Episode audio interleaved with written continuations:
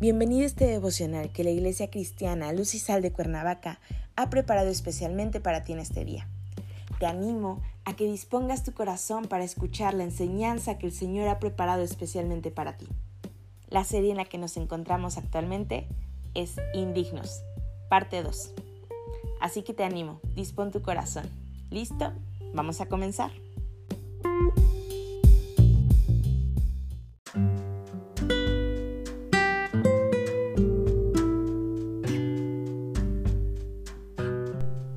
Es un gusto saludarte el día de hoy, bienvenido. Nuestro tema de hoy es José de Arimatea. Hoy te voy a pedir que tomes tu Biblia y me acompañes a Lucas 23, versículos del 50 al 53. La palabra del Señor dice, había un varón llamado José de Arimatea, ciudad de Judea, el cual era miembro del concilio, varón bueno y justo. Este, que también esperaba el reino de Dios, y no había consentido en el acuerdo ni en los hechos de ellos. Fue a Pilato y pidió el cuerpo de Jesús, y quitándolo, lo envolvió en una sábana y lo puso en un sepulcro abierto en una peña, en el cual aún no se había puesto a nadie. Es probable que anteriormente ya hayas escuchado de José de Arimatea, pues fue quien proporcionó el sepulcro para Jesús. El juicio de Jesús, todos sabemos que no fue correcto pero no lo veamos desde la perspectiva en que no merecía ni una sola de las cosas que le fue hecha, sino visto bajo las leyes de aquel momento. Los juicios no eran llevados a cabo de la manera tan abrupta en la que Jesús fue llevado a él. Sin embargo, el juicio que se le hizo a Jesús corrompió toda ley. Fue más allá de lo esperado. José quien era de Arimatea, una ciudad de Judá, fue un hombre que en su investidura como parte del concilio hebreo pudo emitir un voto respecto a la situación que vivió en el juicio de nuestro Señor. Él no estuvo de acuerdo con lo que estaban haciendo, con ese plan que llevaban días preparando.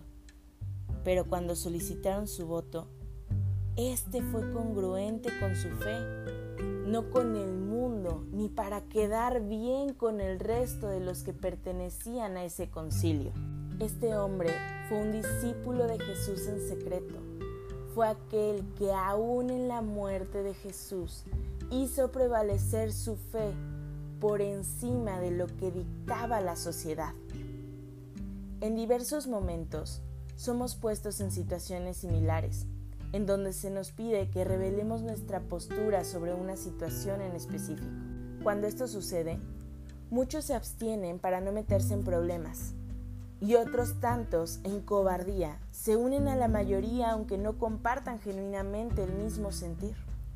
Las personas que trascienden son aquellas que como José de Arimatea no guardan silencio, que se manifiestan abiertamente a favor de la verdad no tenemos certeza de cuánto fue lo que este hombre dijo al resto del concilio, pero sí sabemos que no pensaba de la misma manera que ellos.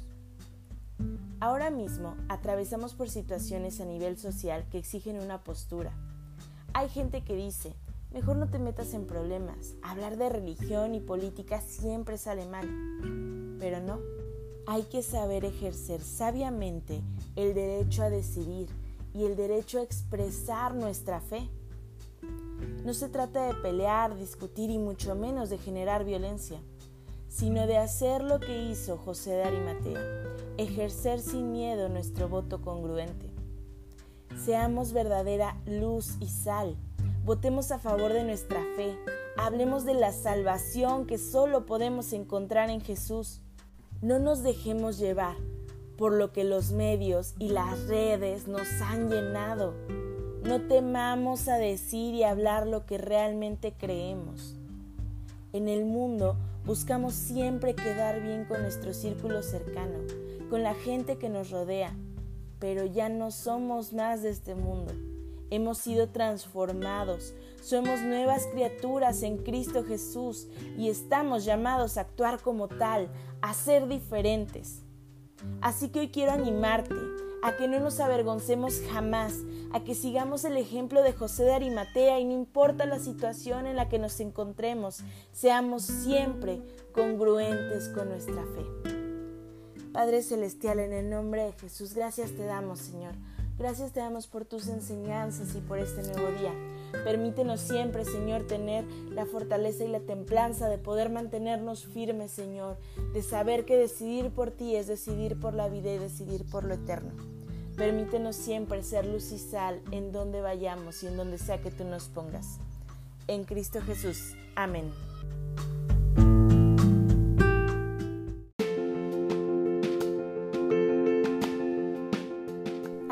Placer compartir la palabra contigo el día de hoy. Te animo a que nos sigas en redes sociales, a que estés pendiente de la reanudación de nuestros grupos. No te olvides, conecta con Dios. Nos vemos aquí el día de mañana.